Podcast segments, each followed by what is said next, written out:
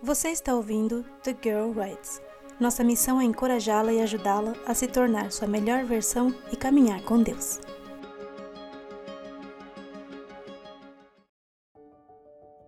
Depois do sim, um guia para a primeira noite juntos, por Priscila Cavalcante.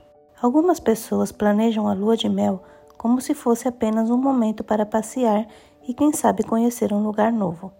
Mas esse também é um momento muito importante e particular quando o casal irá se conhecer de maneira mais íntima. Um casamento só é considerado consumado oficialmente após a relação sexual, podendo ser anulado caso o ato não aconteça. Acredito que todos que já se casaram devem ter passado por aquele momento em que um pequeno calafrio de medo do desconhecido percorre o seu corpo ao pensar nesse momento. Mas lembre-se de que tudo o que Deus faz é maravilhoso e isso é algo natural. Não há motivos para se envergonhar. Seu amor já conhece as características que fazem seu corpo único e belo. Portanto, não transforme esse momento especial em um momento de martírio pelas inseguranças que você não pode mudar. Aceite que se ele se casou com você é porque você é linda e ele a ama muito. Confie em você e não se esconda. É agora que você deve começar a cultivar a liberdade de ser você sem filtros e, ops, sem roupa. Normalmente, a maioria das pessoas tem algum tipo de preocupação quanto a esse dia. Por isso, iremos relembrar alguns detalhes importantes. Já ouviu falar em exames pré-nupciais? Sim, isso existe e vale a pena incluir na lista de compromissos importantes. É essencial visitar uma ginecologista antes de se casar e conhecer os métodos contraceptivos, analisar os benefícios e os malefícios de cada um para a sua saúde e seu estilo de vida. Pesquise a fundo sobre cada um deles e busque a opinião de outros profissionais. Muitos casais jovens deixam de desfrutar a plenitude da vida sexual por usar um método contraceptivo que traz muitas vezes mais prejuízos que benefícios. E lembre-se: o único método seguro para não ter filhos é a abstinência. Caso não estejam dispostos a abrir mão do prazer sexual, os dois devem entender que existe a possibilidade de vir um filho a qualquer momento. Vai dar tudo certo. A inexperiência faz parte do processo. Nem sempre a teoria é como a prática. Aprendam juntos e tornem tudo o mais leve e divertido possível. Esse é um momento de conhecimento e descobertas, e as coisas tendem a ficar cada vez melhores desde que tenham paciência e amor mútuos. O sexo é um presente de Deus para nós saibam desfrutá-lo com sabedoria, respeitando limites, evitando excessos e jamais abusando de seus privilégios matrimoniais. Com o passar do tempo, analisem o que os deixa à vontade e o que pode tornar o momento desconfortável.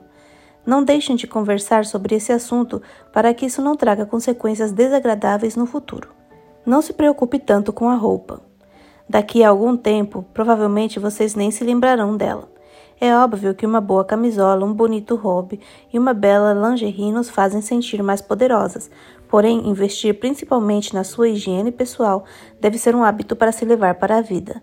Dentes bem escovados, um hálito fresco e um bom banho, sempre que sentir necessidade, fazem toda a diferença. Quanto ao resto, vista-se com o melhor perfume que puder, torne-se irresistível e aproveite a boa companhia. Vocês iniciarão na vida sexual, então invistam em camisinha. Se vocês acham normal comprar anticoncepcionais, normalizem também a compra de preservativos. A princípio, um lubrificante pode ser muito bem-vindo, o que pode se tornar desnecessário com o passar do tempo. Algumas mulheres têm um pequeno sangramento na primeira relação, portanto, lençóis brancos podem não ser os mais adequados. Vá devagar. Não há absolutamente nenhuma razão para vocês fazerem tudo na primeira noite.